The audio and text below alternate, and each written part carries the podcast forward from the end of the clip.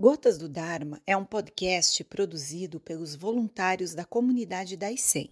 As perguntas a seguir são feitas por alunos durante as práticas virtuais.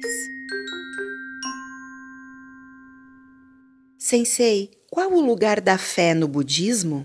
Na realidade, é, fé, segundo a, a definição é, dos evangelhos cristãos, é a firme crença em algo que não se vê, não se ouve. É, esse tipo de fé não existe no budismo. E a própria palavra crença não é, não, não é bem vista, em especial no Zen. Às vezes a palavra fé é usada principalmente na escola Terra Pura, mas no caso do Zen, é, nem usamos essa palavra com alguma frequência, porque a conotação para nós é de confiança. Se eu digo, pratique zazen, isso dá resultados, faça zazen todos os dias, isso vai mudar sua mente. Aí você confia nesse ensinamento suficiente para ir experimentá-lo. No momento que você o experimenta e ele dá resultados, você não tem mais nenhuma necessidade de uma confiança aí, porque você já tem uma sabedoria. Você sabe realmente o que aconteceu. Então, o que acontece? Você sabe que funciona. No Kalama Sutra, Shakyamuni Buda diz: para não aceitarmos o argumento de autoridade, que o argumento fulano é importante, Monge Gensho é missionário da Sotozen, o que ele diz é verdade. Ele diz para não agirmos assim. Testem e experimentem. E assim achem por vocês mesmos o que é válido. Então, a atitude de um mestre Zen deve ser: estou orientando sobre esta forma, sobre esta forma de praticar, estou ensinando, você testa, experimenta, não é bom para você, não funciona, você não gosta, procure outro professor, procure outra escola. Não existe nenhuma condenação. No budismo não existe um inferno esperando aqueles que não que não creiam. Não há nada assim. Então, nós estamos livres para procurar o melhor caminho para nós, aquele que mais nos agrada, aquele que nos com o qual sentimos conexão. Talvez seja um caminho errado, mas do ponto de vista do Zen, tem muito tempo. É, não estou preocupado que alguém, por acaso, não siga o caminho, porque não existe uma condenação. Na realidade, ele simplesmente vai repetir o caminho muitas vezes até achar um, uma saída. Né? Como transitar num labirinto, você tem que procurar a saída. Então, o Zen não é facilmente palatável para muitas pessoas, pelo fato de ser praticamente ateu, praticamente sem crenças e duro nos, nas suas práticas os ensinamentos serem, às vezes, obscuros para nós e levar um certo tempo para desenvolvermos entendimento. Assim sendo, não precisamos ter fé, só precisamos testar e experimentar.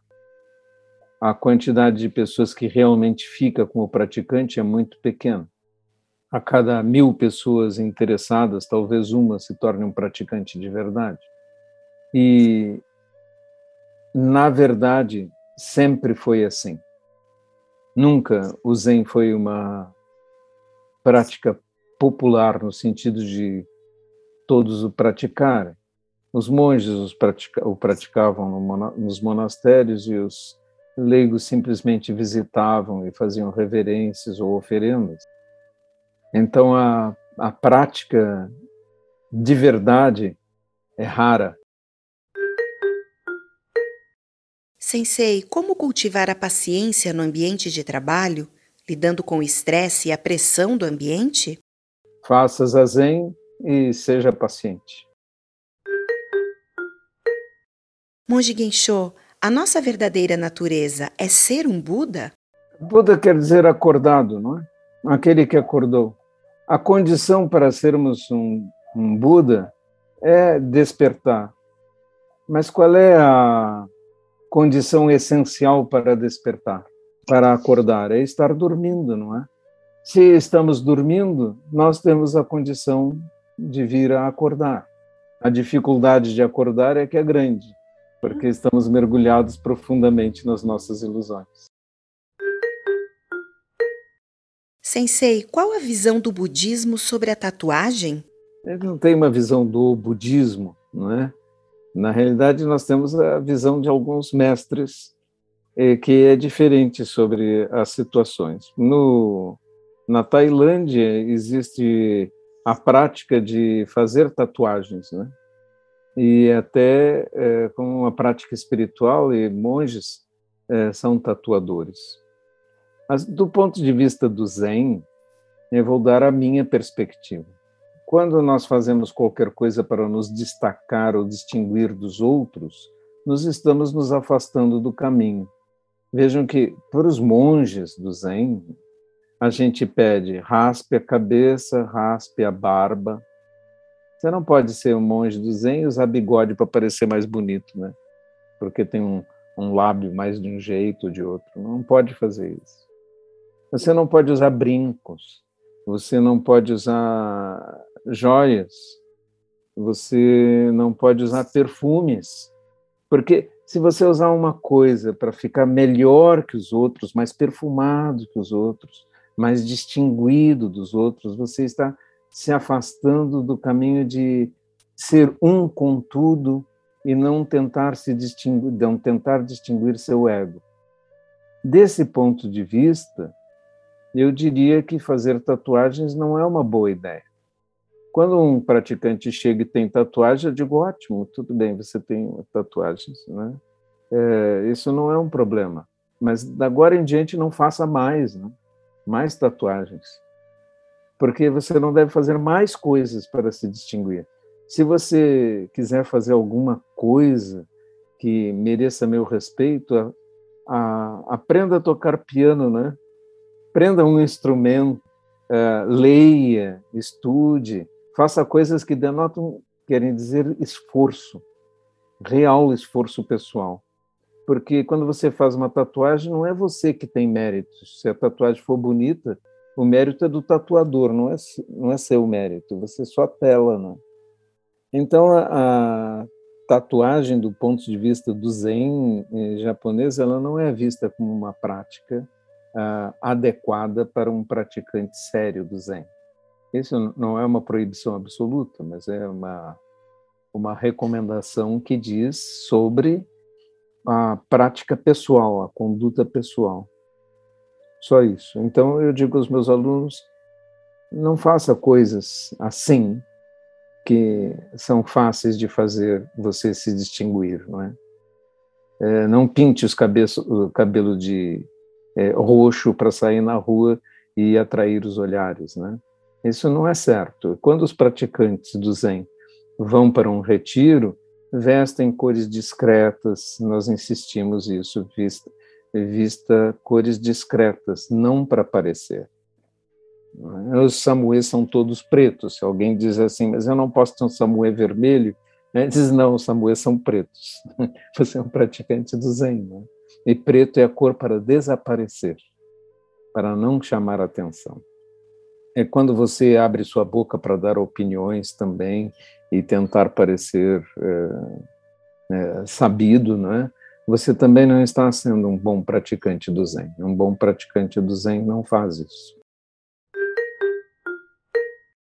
Gensho Sensei, sempre é possível agir conforme as circunstâncias e manter a disciplina? Sim, porque a disciplina não é rígida, na realidade a disciplina tem relativização, né, do ponto de vista do budismo mahayana.